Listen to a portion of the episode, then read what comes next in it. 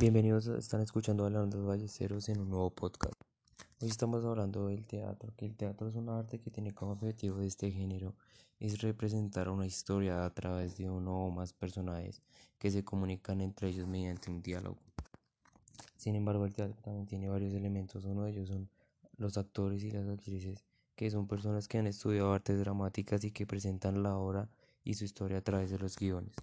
Al guion se le denomina cuando dicha obra va a ser desarrollada en el cine o en, el, o en un escenario planteado. En el escenario tiene que tener vestuario. El vestuario es uno de los elementos claves para identificar a los personajes y a qué forma parte de su rol.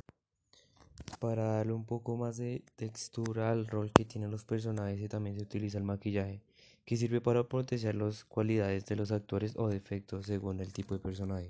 Otro de los elementos del teatro es la iluminación. La iluminación que utiliza para que los focos iluminen una y otra cosa del escenario. El sonido hace parte de esto también, está formado principalmente por la música y por efectos sonoros diversos. Y por último y no menos importante es el director. El director o directora es la persona que coordina la obra para que todos los elementos del teatro funcionen. Sin embargo, el teatro tiene muchas más cosas que esas, como los subgéneros del teatro. La tragedia es una de ellas, consta que es una obra dramática protagonizada por un héroe que en muchas ocasiones debe afrontar una lucha heroica. La comedia refleja una acción ordinaria y no extraordinaria. Los personajes son de clase media. La tragicomedia se mezclan entre la tragedia y la comedia y aparecen personajes de diferentes estamentos. Sin embargo, esto como mucho tiene historia. Así como todo tiene una historia del teatro también.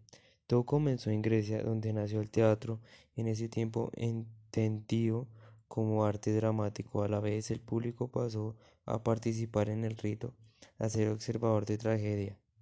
El teatro romano recibió influencia del griego, aunque originalmente derivó de antiguos espectáculos que se mezclaban del arte escénico con danza y música. Pasaron los años y llegamos al teatro medieval.